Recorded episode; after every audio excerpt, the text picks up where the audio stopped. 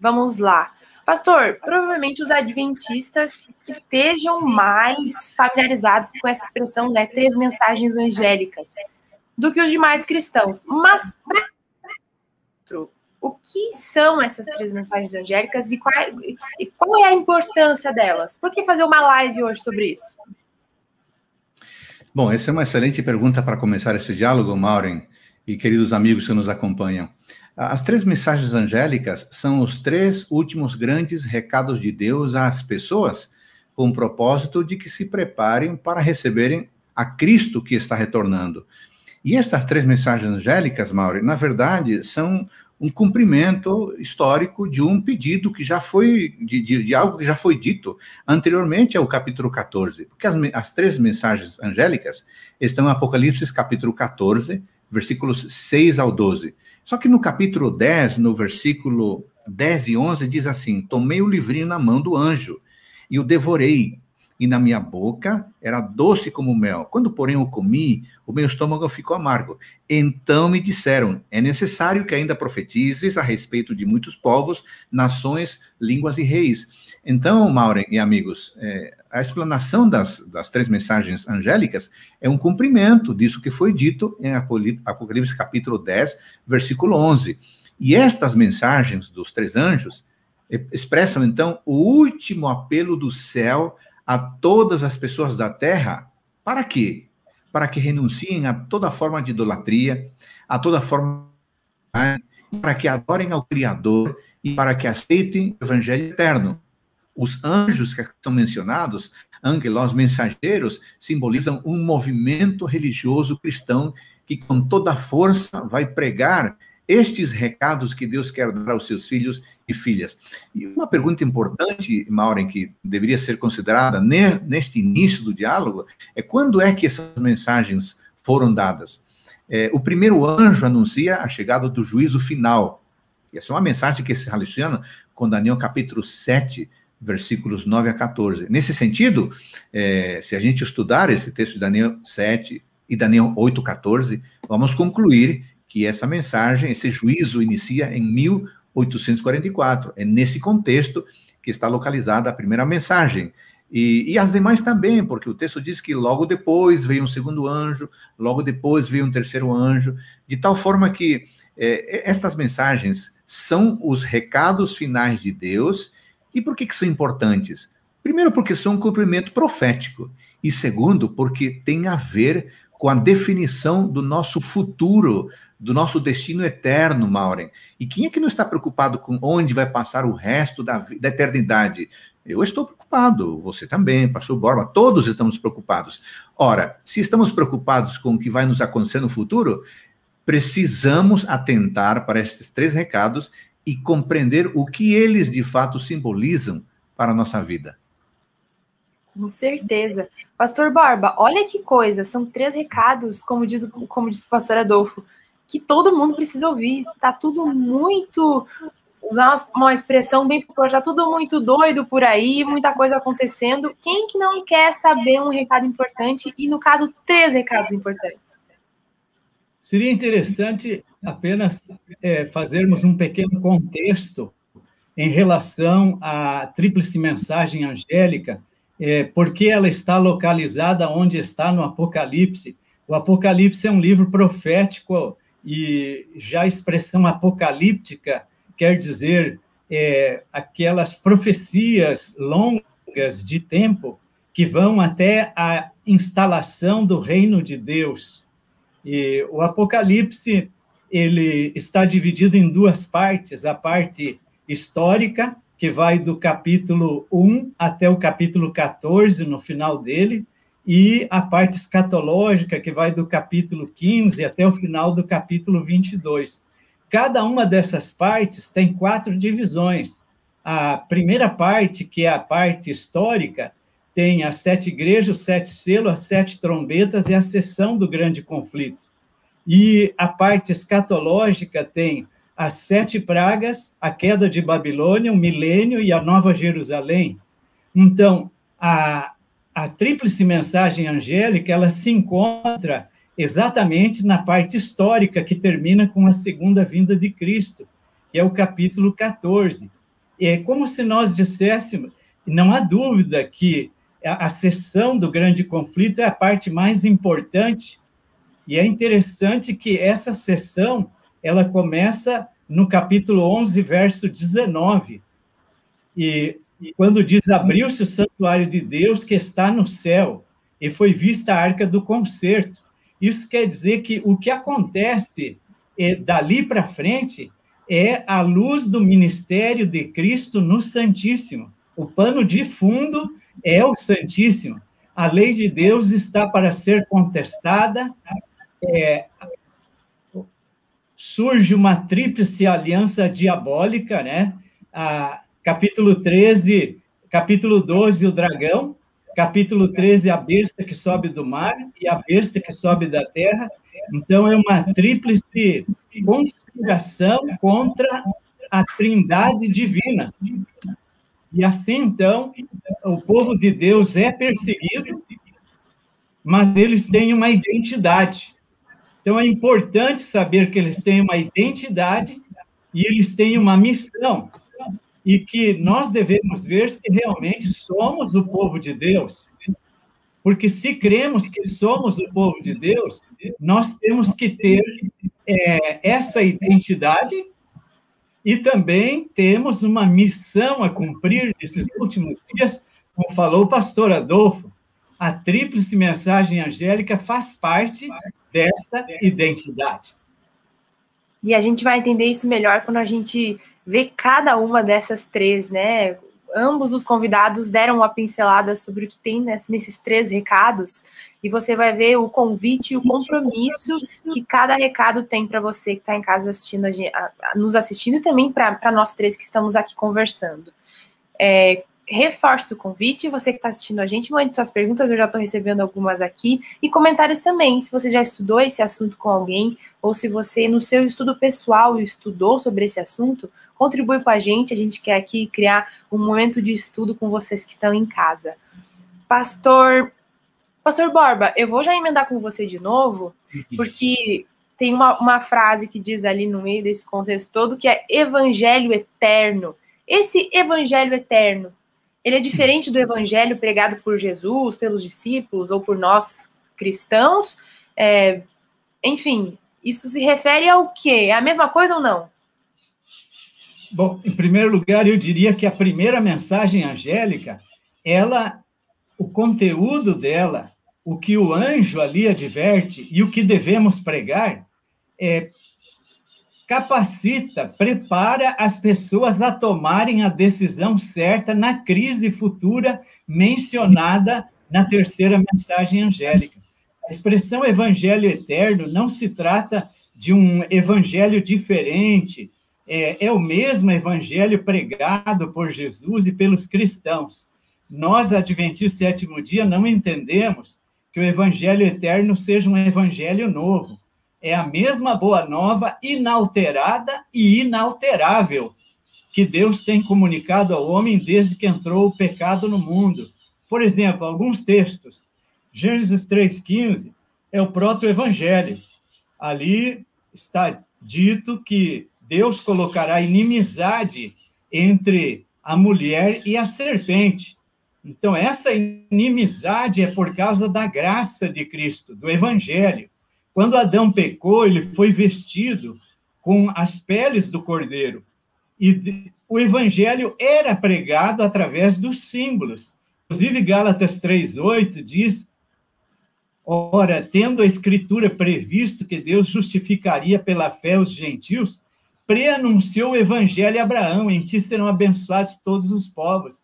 E lá no Monte Moriá, Abraão compreendeu o evangelho, que Deus iria entregar o seu precioso filho para a nossa salvação. 1 Pedro 1, 10 e 11, o apóstolo Pedro faz referência, é, foi a respeito dessa salvação que os profetas indagaram e inquiriram os quais profetizaram acerca da graça a vós destinada, investigando atentamente. Então, a salvação no Antigo Testamento era pela graça. Inclusive, mais um texto, que é Apocalipse 13, 8, já falando sobre adoração à besta, né? e adorá-la todos os que habitam sobre a terra, aqueles cujos nomes não foram escritos no livro da vida do Cordeiro, que foi morto desde a fundação do mundo. Então, nós sabemos que, historicamente, nosso Salvador morreu na cruz em Jerusalém no ano 31. Mas aqui diz o livro da vida do Cordeiro, que foi morto desde a fundação do mundo. Quem é o Cordeiro? João Batista diz em, em João 3, 29 que Jesus é o Cordeiro de Deus que tira o pecado do mundo. Mas como, é, como entender que o Cordeiro foi morto desde a fundação do mundo? A partir do momento que entrou o pecado no mundo, Deus inaugurou o plano da redenção, colocou em ação através dos símbolos da morte do cordeiro. Por exemplo, o livro de Hebreus fala, o livro de Gênesis, capítulo 4, que Abel ofereceu um sacrifício, levou o cordeirinho para apresentá-lo perante o Senhor. Então, os patriarcas não matavam um cordeiro por diversão, é porque isso era o plano da redenção. Eles aprenderam que deveriam fazer isso com fé no Messias que iria morrer na cruz um dia por, pelo pecado de todo ser humano. Então, Evangelho eterno, para resumir, é, quer dizer que Deus só tem uma maneira de salvar o ser humano desde os tempos do Antigo Testamento. É Jesus Cristo. Ele é o caminho, a verdade e a vida. Não há outro nome. Mas ainda tem uma implicância muito séria é, a pregação do Evangelho eterno implica que nos últimos dias Deus teria na terra um povo com uma fé totalmente bíblica, semelhante à da igreja primitiva. Verdades bíblicas soterradas pela tradição e superstição religiosa da igreja latina medieval deveriam ser restauradas, como, por exemplo, a perpetuidade da lei de Deus, o sábado do quarto mandamento, a mortalidade da alma, a inconsciência do ser humano na morte. E os adventistas do sétimo dia têm sido restauracionistas desde o começo. Pastor, é, é, antes, antes, de eu estender a palavra para o pastor Adolfo, eu vou lembrar quem está assistindo a gente em casa que se você que está em casa não está entendendo alguns conceitos que a gente está falando aqui, algumas simbologias, é, você pode procurar o site apocalipse.com. Logo depois dessa live, fica com a gente até o final, mas depois procura pedir para pôr na tela. É... Esse é um site que vai esclarecer muitas dúvidas para você. A gente está falando aqui hoje de Apocalipse 14 e outras coisas desse livro que fala sobre revelações no tempo do fim. Se você está com alguma dúvida, é, acessa apocalipse.com, tá bom? O pessoal colocou o espanhol aí, mas é apocalipse.com, tá bom, pessoal? Pastor Adolfo, você queria complementar, fica à vontade.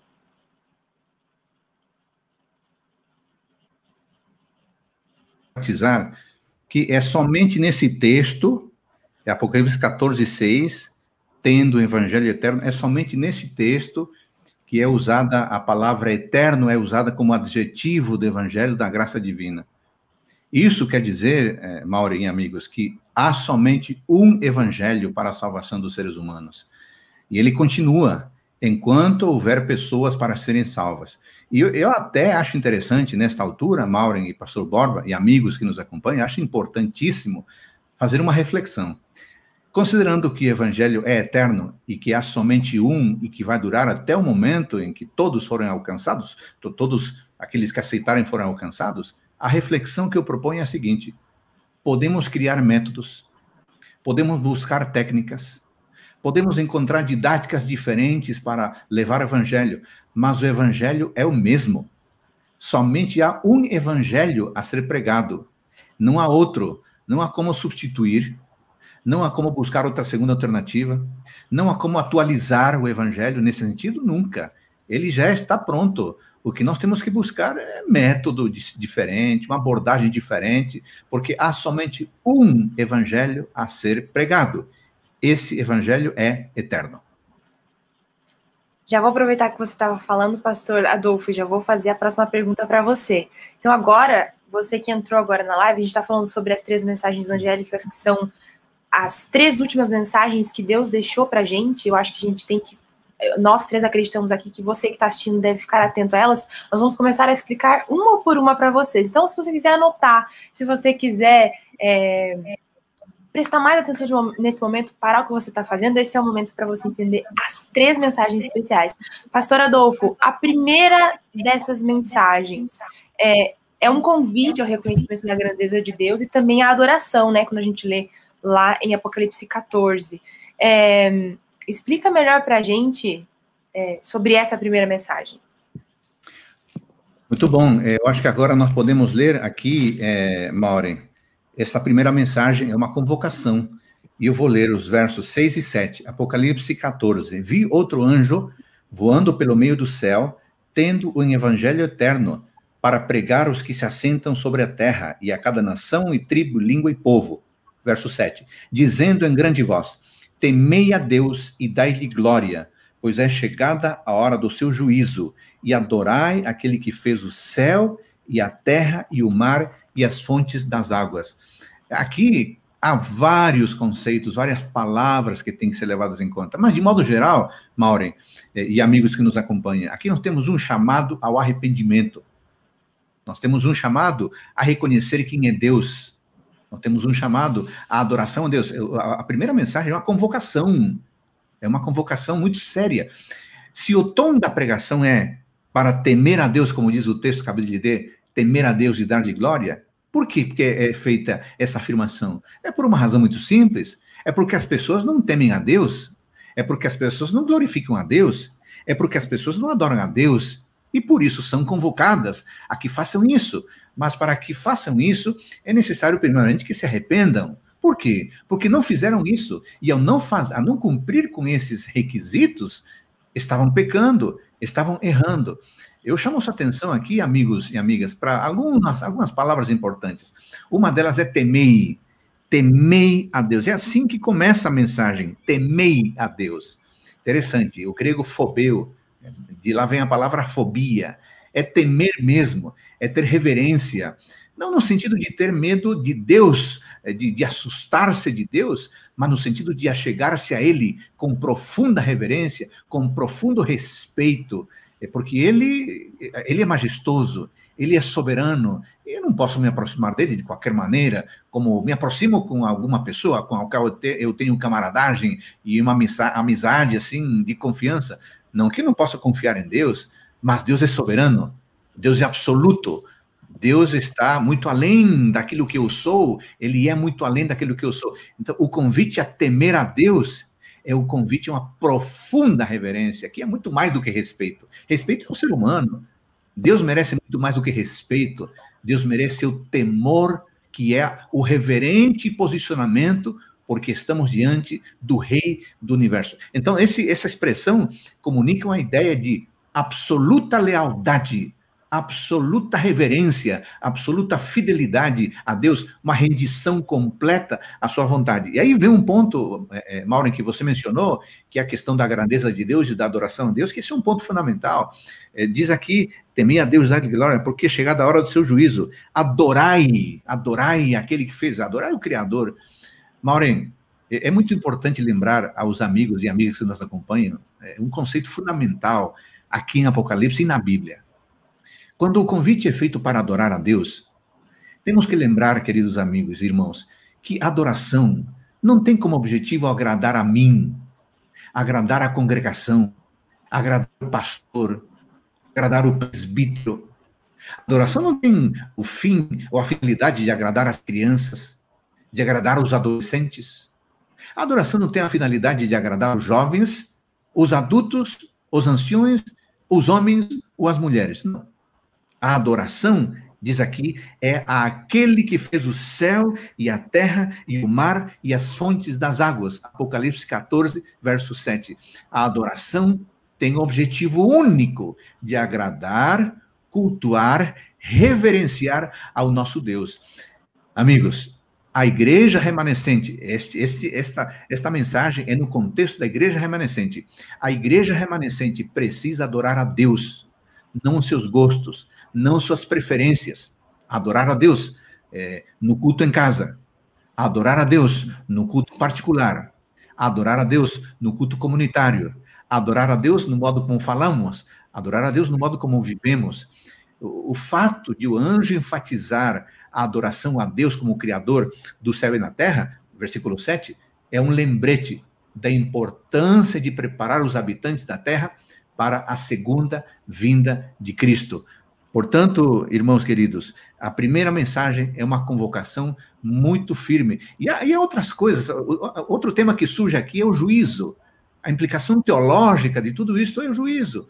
Porque se você ler, por exemplo, em Daniel, capítulo 7, versículo 10, vai descobrir que lá diz que assentou-se o tribunal e se abriram os livros.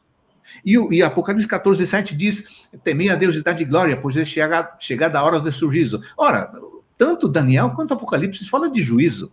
A, a, o anúncio do anjo tem que ver, então, diretamente com o início da audiência celestial de Daniel capítulo 7, versículos 9 e 10.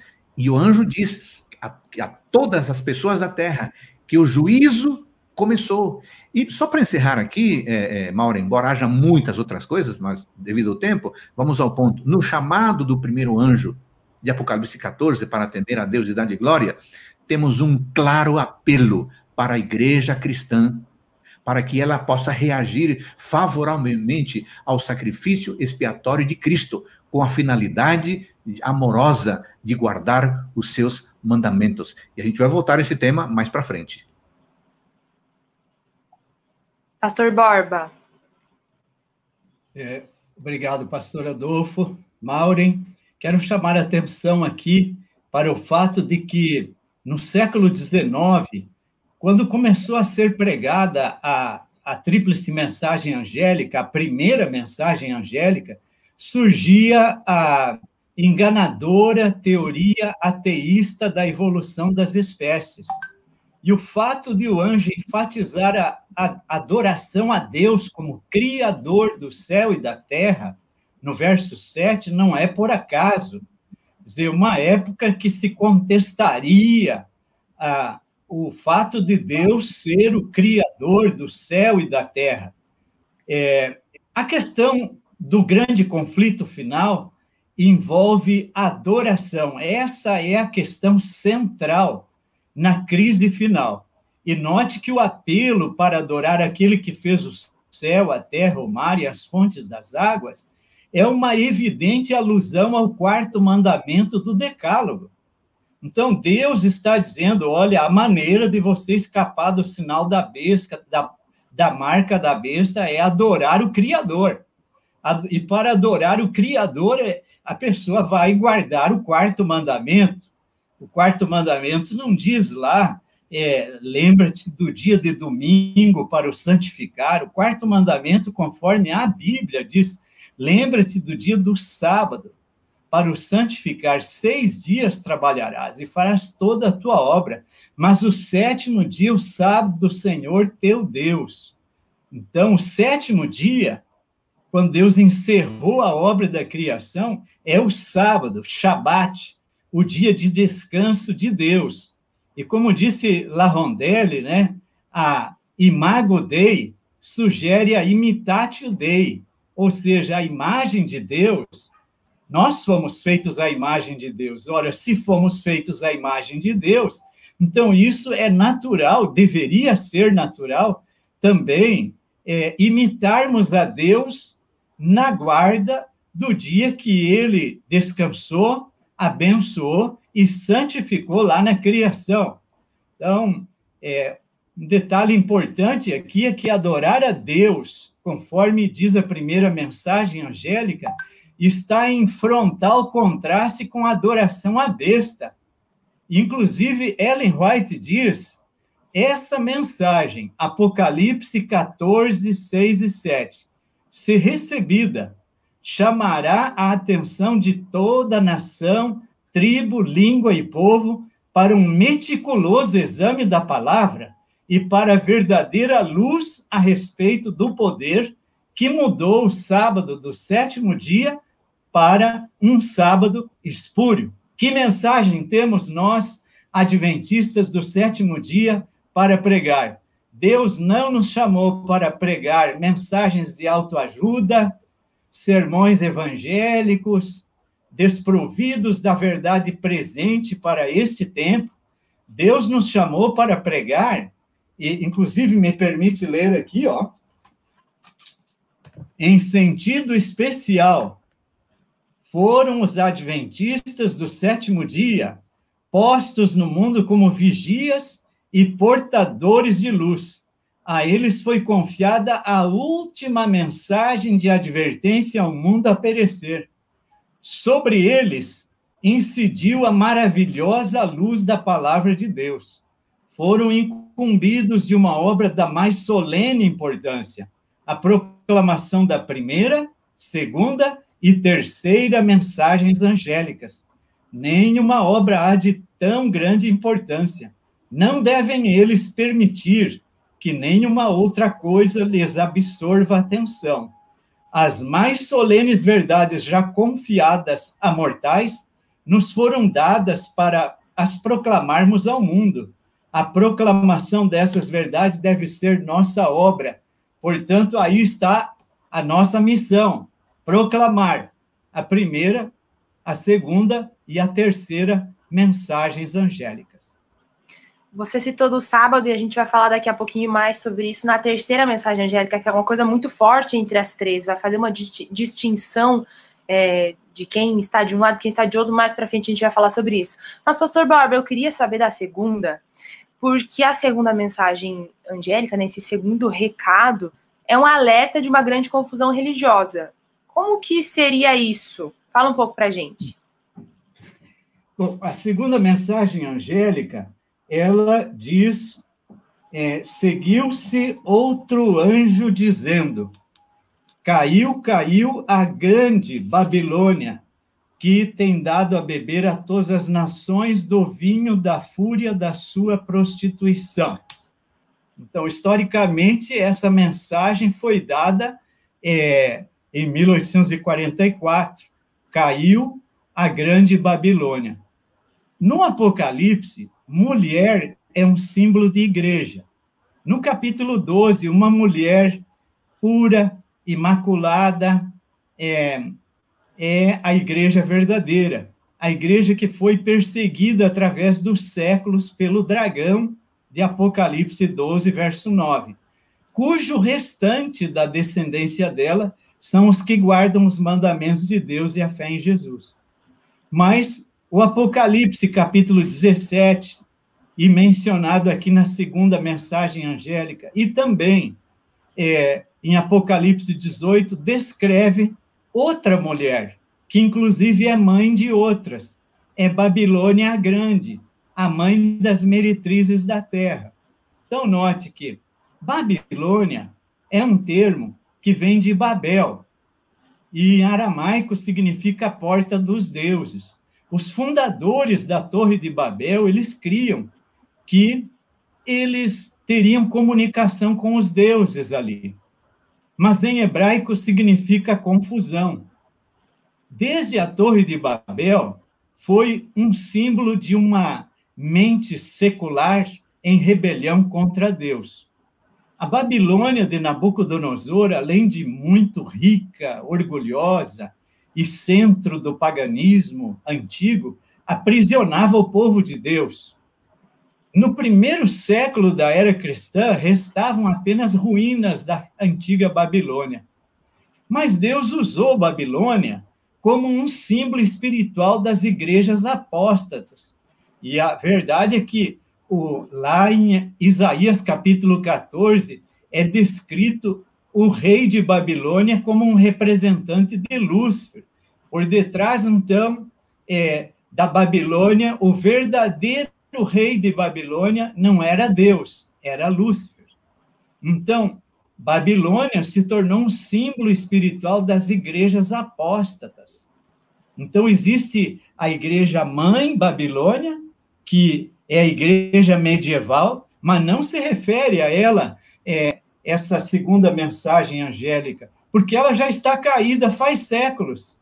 Ela é a mãe e tem filhas, então se refere àquelas igrejas que não acompanharam pela fé a Jesus Cristo e sua ida até o ancião de dias, como foi mencionado pelo pastor Adolfo, conforme Apocalipse 7, e que está lá na parábola das dez virgens. Elas não tinham óleo e elas não buscaram ao Senhor, não receberam as verdades pregadas pelos mileritas sobre a segunda vinda de Cristo, e elas ficaram em trevas. Só que note, essa confederação espiritual chamada Babilônia, ela está em queda livre. E a sua queda ainda maior será anunciada. E quando ela tiver dado completado de dar a beber a todas as nações do vinho da sua prostituição, então é que aí vai chegar o fim de Babilônia. Como naquela noite em que Belsazar fazia um bacanal e ainda profanava os vasos sagrados de Deus que eram do templo de Jerusalém. Desde o primeiro século, cristãos denominavam Roma como Babilônia, inclusive o apóstolo Pedro, eh, no final da sua primeira carta. Então, nós, mas note uma coisa, nós temos que fazer diferença entre igreja e o povo de Deus que está em Babilônia. Nós somos o remanescente da profecia bíblica, cremos nisso, mas nós não somos é, Simple, nós somos inclusivistas. Exclusivistas porque cremos que, conforme a profecia bíblica, não há outro povo a não ser os que guardam os mandamentos de Deus e têm o testemunho de Jesus, que são o povo remanescente. Mas esse povo não é o ponto de chegada, simplesmente, da verdade do evangelho eterno. É o ponto de partida. E por isso Deus diz em Apocalipse 18:4, povo meu, sai dela, para não ser descúmplices nas pragas que virão sobre ela. Então, muitos do povo de Deus estão em Babilônia, são nossos irmãos, e temos todo carinho e amor por eles. Quando eles conhecerem a verdade, então eles vão tomar essa grande decisão.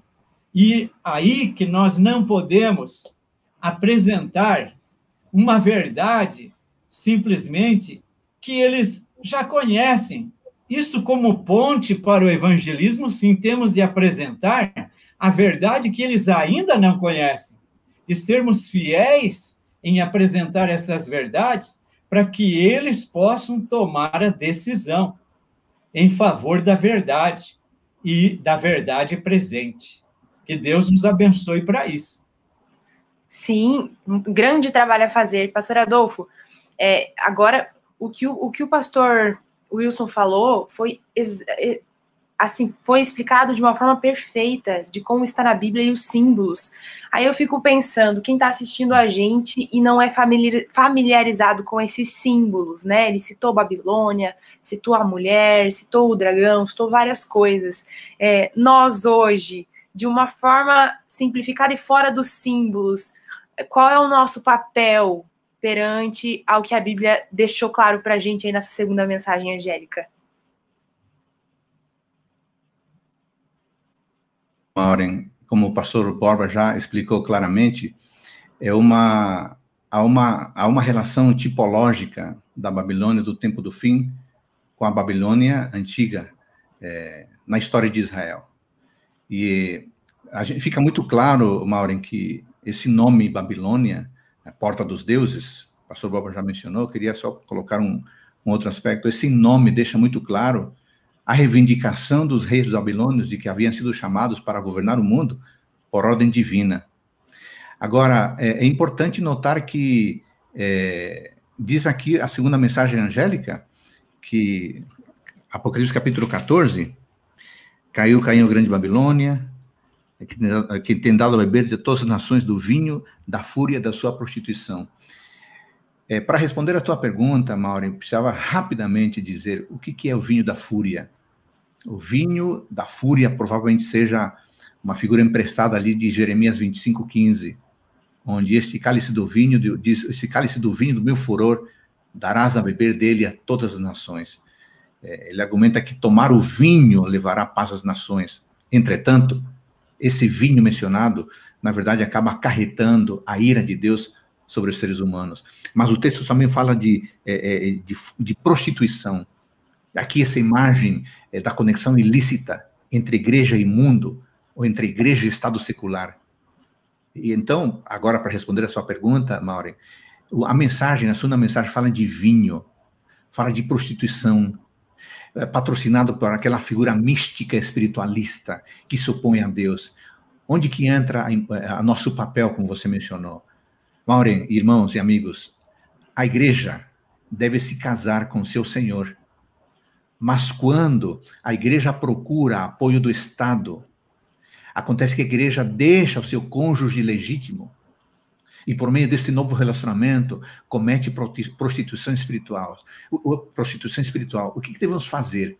Nós devemos evitar, fugir de qualquer relacionamento espúrio que nos leve à prostituição, ao abandono da nossa identidade que deve estar conectada diretamente com Deus. É por isso, Maureen e, e queridos irmãos que nos acompanham, que estas mensagens são essenciais não tem a ver apenas com, com dizer que tem anjos voando no meio do céu. Não, esse, o que esses anjos estão fazendo, o que esses mensageiros estão dizendo, é, é, é colocando elementos, elementos essenciais para o nosso futuro, porque logo depois o destino eterno é definido de cada um. Então, o que, que você tem que fazer? O que eu tenho que fazer? Revisar, Maureen, reavaliar a nossa, a nossa vida espiritual Será que estamos em conexão direta com o nosso, com, com o marido correto, que é Deus, que é Jesus Cristo?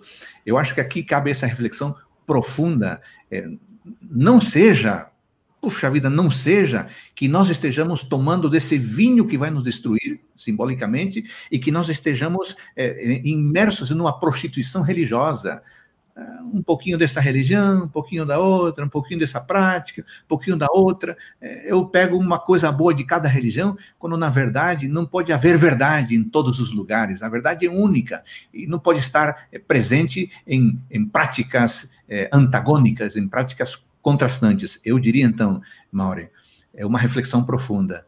É, não seja que nós estejamos numa vida de prostituição espiritual. É, aí seria o caos. Mas temos tempo ainda para fazer essa reflexão e fazer esse retorno a Deus e nos distanciarmos da Babilônia mística que somente quer a nossa destruição. Obrigada, pastor. Perfeita sua resposta, muito obrigada.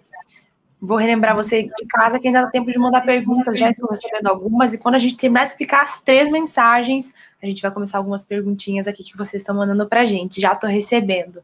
É, e lembro mais uma vez, se você está ouvindo alguns termos que você não está entendendo muito bem, que nós estamos falando referente ao livro de Apocalipse e o livro de Daniel também, temos o site apocalipse.com.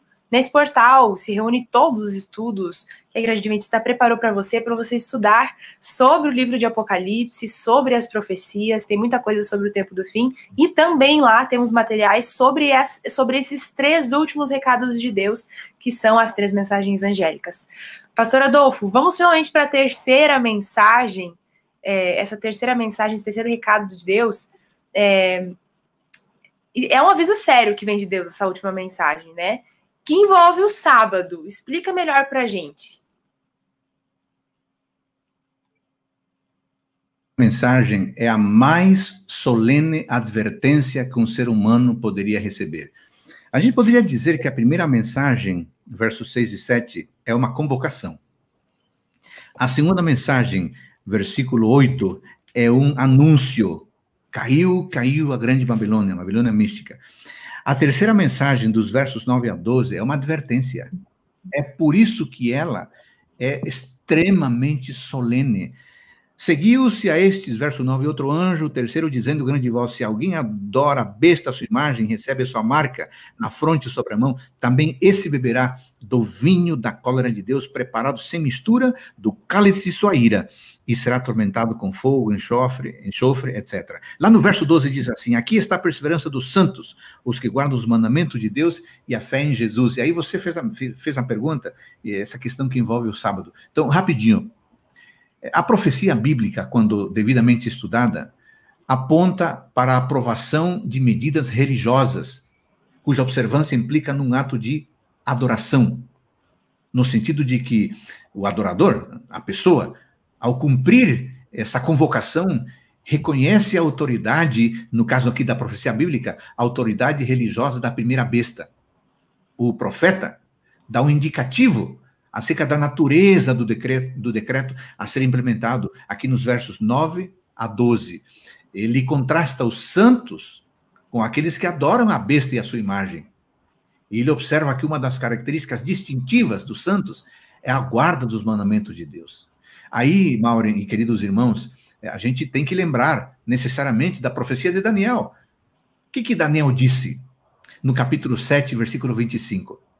Em Daniel 7, 25, Daniel previu que a besta atuaria para mudar os tempos e a lei. Diz isso lá em Daniel capítulo 7, versículo 25. Ora, se nós olharmos para a história, nós veremos que a história registra a audaciosa tentativa de mudança da lei de Deus do sábado para o domingo. E de fato isso aconteceu. Isso não é estranho para ninguém. Logo, é possível enxergar nesta passagem, aqui em Apocalipse 14, 9 a 12, a formulação específica de, um, de, alguma forma direta ou indireta, de que haverá em algum momento, isso lá em Daniel 7,25, a formulação específica de que haverá um, de, um decreto anunciando ou exigindo a observância do domingo. O pastor Boba já mencionou isso, isso rapidamente. Enquanto se anuncia a observância do domingo, se proíbe a guarda do sábado conforme está estipulado nos dez mandamentos do Decálogo. Dessa maneira, as pessoas seriam levadas a adorar a primeira besta. Essas pessoas ouviriam a ordem e a considerariam superior à de Deus no que se refere ao dia sagrado, segundo a Bíblia. E é o que acontece hoje na prática. É certo, e a gente tem que fazer essa observação, Maureen, é certo que o dia de adoração consiste apenas em um aspecto da adoração universal, que a, a, que a besta receberá? Claro. Mas o que aqui se revela é um movimento liderado por Satanás que busca para si a lealdade dos filhos desta terra. E ele conseguirá êxito muito grande em unir os diversos elementos religiosos e garantir a fidelidade de muita gente, porque ele apresentará uma alternativa. Ele é o poder por trás da besta e o verdadeiro anticristo, ele é o verdadeiro anticristo que trabalha para se fazer ou para ocupar o lugar de Deus, para se fazer como Deus. Então, Maure, a terceira mensagem é uma mensagem solene. Na verdade, honestamente, é uma mensagem assustadora. Olha aqui, Versículo 10, se, 9. Se alguém adora a besta, a sua imagem, recebe a sua marca, esse beberá do vinho da cólera de Deus. Eu, eu fico com medo disso. É um temor. É um temor absoluto. Por quê? Porque devido à troca de lealdade, as pessoas acabarão provocando isso. Se alguém adora, olha aqui, ó. Se alguém adora, é uma decisão. Ninguém é obrigado a adorar ao falso Deus ou ao anticristo, é, se alguém adora. Então, Maureen, para encerrar, a adoração a Deus aqui contrasta com a adoração à besta, que já foi, isso é, é mencionado em Apocalipse capítulo 13, a imagem da besta. Na crise final, queridos irmãos e amigos, na crise final, os habitantes da terra serão chamados a fazer uma escolha escolha esta semelhante escolha que fizeram os três jovens hebreus na Babilônia. Qual foi a escolha deles? Entre a adoração a Deus verdadeiro e a adoração ao Deus falso. É por isso que esta mensagem é assustadora, é solene, porque joga no colo de cada um de nós a responsabilidade em face daquilo que vai acontecer. Ninguém será obrigado a adorar, a não ser que a pessoa queira adorar. Se alguém adora, se alguém adora, implica em liberdade de escolha. E essa liberdade, Maureen, não deve ser pensada no momento da escolha, deve ser pensada agora. Por isso, esta é uma decisão importante. Eu decido ser fiel a Deus agora. E o que vier depois vai ser conduzido pela decisão que hoje eu fiz de ser fiel a Deus, aconteça o que acontecer.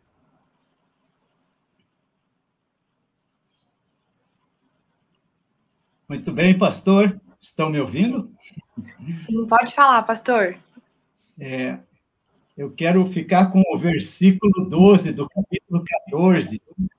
Ah, irmãos, esse verso é muito precioso. aqui está a perseverança dos santos, os que guardam os mandamentos de Deus e a fé em Jesus.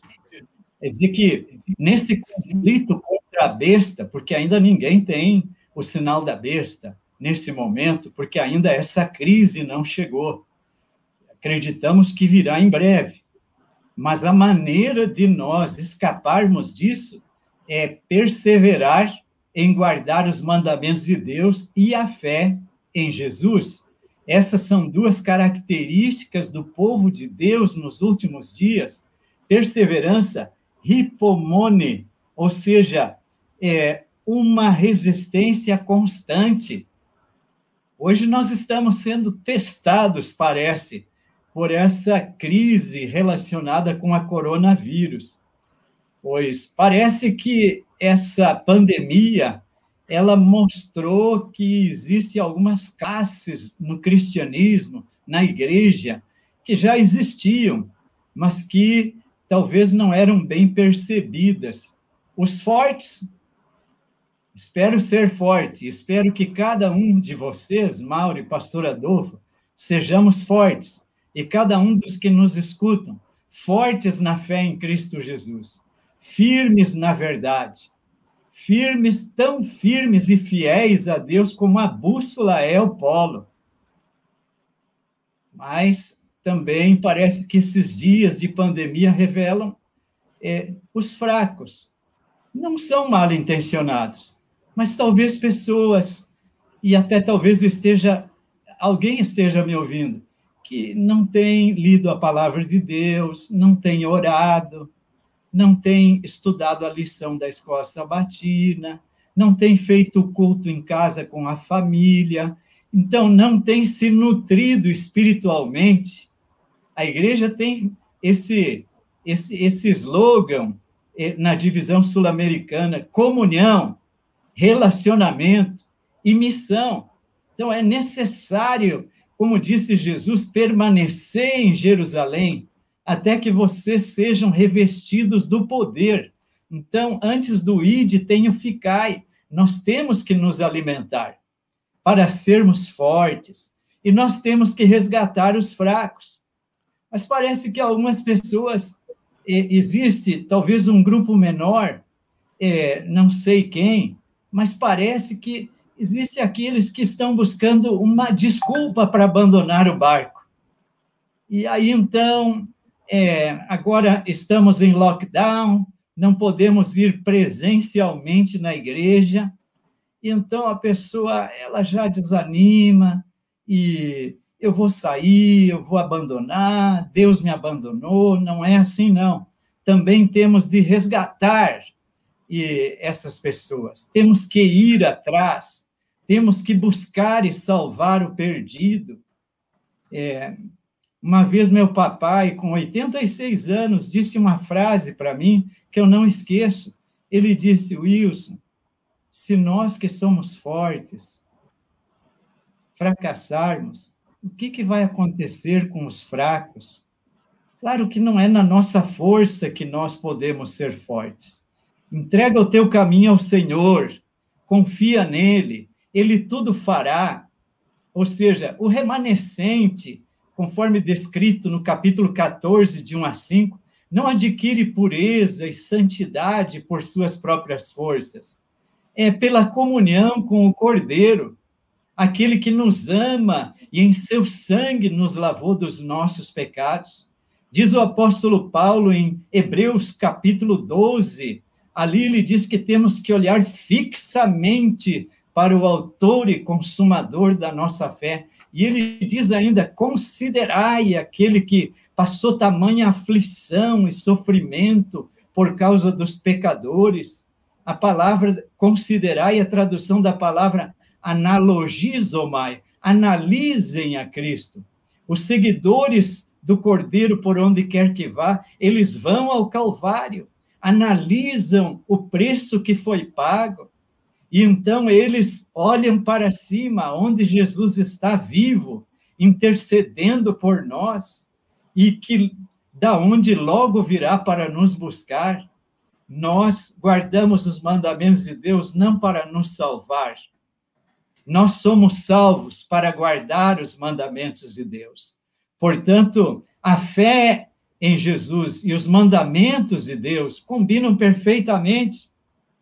Aqueles que ensinam que a lei de Deus foi abolida têm um grave problema, porque o dragão só persegue aqueles que guardam os mandamentos de Deus. Talvez seja porque querem ter paz e não que e não gostarem de perseguição. Ninguém gosta de perseguição. Mas se o preço é os mandamentos de Deus, se temos que se sacrificar os mandamentos de Deus, então é melhor morrer na fé em Jesus Cristo e assim sermos fiéis até a morte e receberemos a coroa da vida.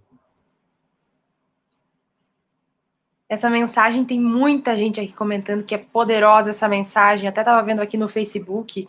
É, vamos ver se eu acho aqui de novo. Muita gente falando que mensagem poderosa, que mensagem poderosa. Era isso que eu estava precisando ouvir. Raquel de Paula falou assim: Deus nos deixa livres para escolhermos. Senhor nos ajuda a escolher corretamente. É, é, amém, glória a Deus. A Geni Lacerda colocou. Alessandra Almeida Deus nos abençoe a escolher corretamente, falou também. É, a Geni Oliveira falou assim: nesse tempo, o povo de Deus vai sofrer muito, mas que venha, venha logo esse tempo, que Jesus volte logo, que a gente faça a melhor escolha. Muita gente agradecendo aqui por, es, por essas mensagens que a gente está lembrando aqui. Eu, fa, eu faço um, até um desafio para quem está assistindo a gente, tanto no YouTube quanto no Facebook. Se você já sabia dessas mensagens que a gente falou aqui hoje, desses três recados de Deus, coloca uma mãozinha aí nos comentários dizendo eu já eu já estava sabendo disso para sinalizar para quem está também assistindo, que você pode compartilhar mais sobre essa mensagem. E se você ainda não, ainda não conhece o que nós estamos falando aqui, coloca eu ainda não conheço, eu ainda não sabia, nosso pessoal vai colocar para você aí um link para você entrar em contato com a gente pelo WhatsApp e estudar a Bíblia, estudar o livro do Apocalipse e também entrar nos nossos sites sobre o Apocalipse, que a gente já pode pôr aqui na tela apocalipse.com. Nosso objetivo aqui é conversar e também fazer com que você aprenda sobre esses assuntos, que são mensagens de esperança. Todo mundo precisa de uma boa nova nesse momento que está tudo muito complicado. Vou pular para a última pergunta Vou pedir para o pastor Adolfo conversar sobre isso com a gente agora, mas o pastor Bauer pode finalizar para a gente depois. É, a esperança, a gente já percebeu que tem, mas eu quero que você relembre para a gente. A esperança nesses últimos três recados de Deus, pastor Adolfo? Há muita esperança. Eu até é, eu queria que a, o, amigo que nos acompanha, a amiga que nos acompanha, veja lá. Eu quero resumir essas mensagens em três apelos tremendos de esperança, Mauro. Primeiro, é, Apocalipse 14, versículo 6, fala de evangelho eterno. Olha aqui a mensagem de esperança, mensagem de restauração, porque o evangelho quer restaurar a nossa vida. Na segunda mensagem que eu anúncio, é, termina dizendo a palavra prostituição. Isso nos lembra pureza. A mensagem de esperança é um convite ao povo de Deus para viver em pureza. A terceira mensagem termina dizendo assim: a fé em Jesus. Aqui nós temos a mais poderosa mensagem do Evangelho, que é a mensagem da justificação pela fé em Cristo Jesus. Então, Maure, nós temos três recados de esperança: restauração, pureza e justificação pela fé. Eu acho que essa mensagem que deve ficar, a despeito do, do, desafio, do temor que pode ser suscitado diante de todos esses detalhes, a mensagem que fica é a mensagem de esperança, mensagem de restauração, mensagem de pureza, pureza e mensagem de justificação pela fé. Mas, Maureen, se você me permitir, eu queria, eu queria compartilhar aqui uma, uma tela que é um, é um resumo das três mensagens. Pode ser? Claro, pastor, fica à vontade. Então vamos lá, aqui é bem rapidinho. É, eu quero mostrar esta tela aqui, ó. Eu acho que está aparecendo, não está? Eu, eu consigo enxergar. Isso. Olha aqui, irmãos, você quer, você quer pegar a essência do que o pastor Borba e eu afirmamos aqui? Aí está, ó, pode printar essa tela, tira uma foto. A primeira mensagem angélica proclama o evangelho eterno, convida a restauração da verdadeira oração, exalta ao Deus como Criador e anuncia que, anuncia que a hora do juízo é chegada. A segunda mensagem repudia a aliança religiosa apóstata, exalta a pureza do evangelho, denuncia os erros doutrinários e anuncia a queda de Babilônia. E a terceira mensagem angélica repudia a adoração à besta e à sua imagem, retrata a punição aos falsos religiosos, exalta a mensagem de justificação pela fé e descreve, descreve o povo remanescente. Então, é, é, é, isso, tudo isso mostra que, na verdade, nós estamos diante de algo extremamente poderoso, Maureen, pastor Borba, queridos irmãos. É o último recado de Deus, os três recados de esperança. Quer lembrar? Número um, restauração. Número dois, pureza. Número três, justificação pela fé. Você não acha que é isso, que é disso que nós precisamos hoje? Eu acho. Então, para o coração de Deus e aceite esses, esses recados de esperança que vão transformar a sua vida e a sua família. Pastor Borba, um último recadinho rápido para os nossos amigos. É, por que eles deveriam se deter nessas três mensagens? Por que é tão importante para eles escolherem estudá-las e colocá-las em prática nesses últimos dias? Então, é, obrigado, Mauro, obrigado, pastor Adolfo, obrigado a todos que estão ouvindo e pela, pelo privilégio. Nós somos o povo remanescente histórico da profecia bíblica, guardamos os mandamentos de Deus, mantemos o testemunho de Jesus, que é o espírito de profecia, e nossa obra, nossa missão é pregar a tríplice mensagem angélica. Esse é o evangelho para o tempo do fim é a grande comissão contextualizada, mas não devemos ser simplesmente um remanescente histórico ou escatológico, devemos ser um remanescente fiel. Então, há esperança para todos nós, os de dentro da igreja e os de fora. Ou seja, as grandes advertências dadas é, nestas mensagens são dadas em tempo de graça, antes da segunda vinda de Cristo. Portanto, é nesse tempo solene que nós vivemos. A esperança, então, para mim, e a esperança para todos. É, em Apocalipse 18,4, como falei, Deus convida seu povo a sair de Babilônia. É, em um aspecto, o povo remanescente, como já disse, ele é exclusivo. É, ele preenche os requisitos proféticos da igreja. Mas também somos um povo inclusivo. Cabe a nós buscarmos é, aquele que ainda está em Babilônia, ir em busca da ovelha perdida. Precisamos cumprir essa missão, a tríplice mensagem angélica, o evangelho eterno nesses últimos dias, levar pessoas, pela graça de Deus, ao arrependimento e a se unirem a nós em guardar todos os mandamentos de Deus. Temos de estar conscientes de que não somos simplesmente um ponto de chegada.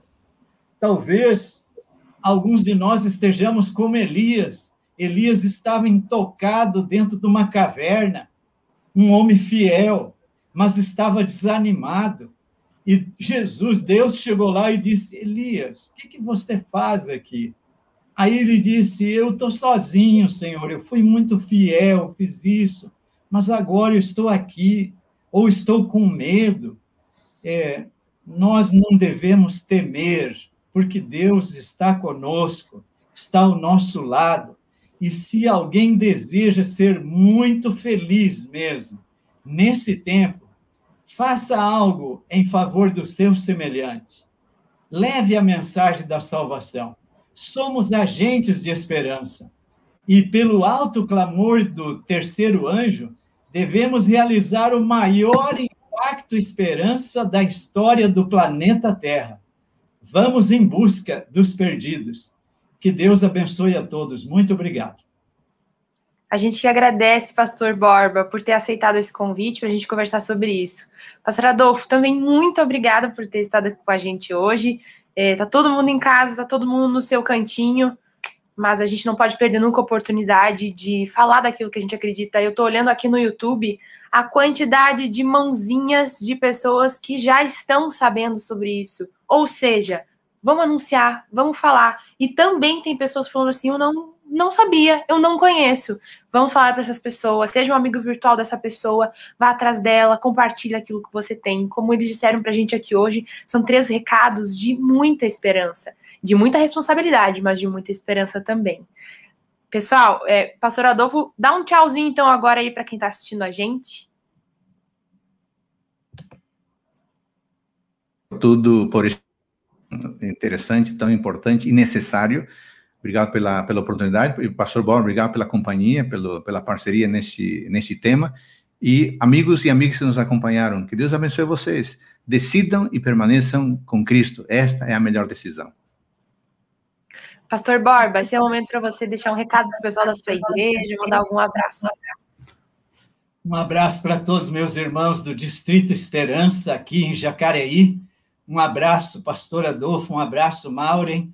Obrigado. Que Deus abençoe a cada um de nós, que realmente possamos fazer desse livro o guia da nossa vida e nós possamos também manter o espírito de profecia, porque senão não podemos ser adventistas do sétimo dia, nós só teremos apenas um nome de que vive e estamos mortos.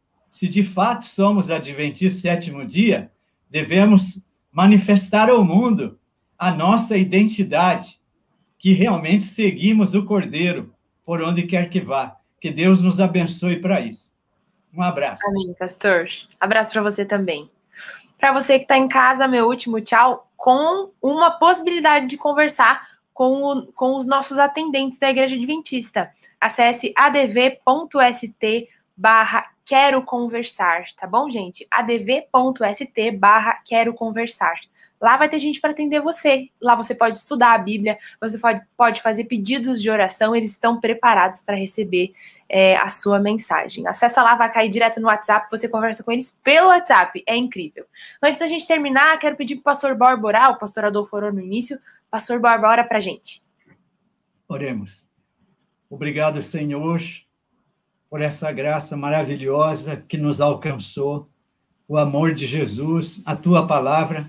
O Senhor enviou alguém para pregar para nós a tríplice mensagem angélica. Sim, conhecemos teu evangelho, Senhor, e descobrimos, experimentamos que o evangelho é o poder de Deus para a salvação de todo aquele que crê em Cristo. Agora, Senhor, abençoe para que, com toda humildade, sob o poder do Espírito Santo, possamos ser úteis a Ti, Senhor, colocando nossos talentos em prática e iluminando, Senhor, iluminando as trevas desse mundo, as pessoas, sendo a luz do mundo, Senhor, refletindo a Jesus, a luz do mundo, possamos levar esse doce evangelho, Senhor, e se cumpra em nós, Senhor, aquela profecia que diz que quão formosos são os pés daquele que anuncia as boas novas. Que Deus nos abençoe e guarde para isso. Em nome de Jesus. Amém. Amém. Mais uma vez, obrigado, nossos convidados. E você que chegou agora no fim da live, pegou só o finalzinho. Poxa, queria ver desde o início. Vai ficar disponível tanto no YouTube quanto no Facebook. Então, aproveita e já manda o link dessa live para alguém que você gosta e que sabe que precisa ouvir dessas três mensagens de esperança. E também, se você quiser assistir desde o início, vai ficar disponível. Um abraço para vocês e até a próxima oportunidade. Tchau, tchau.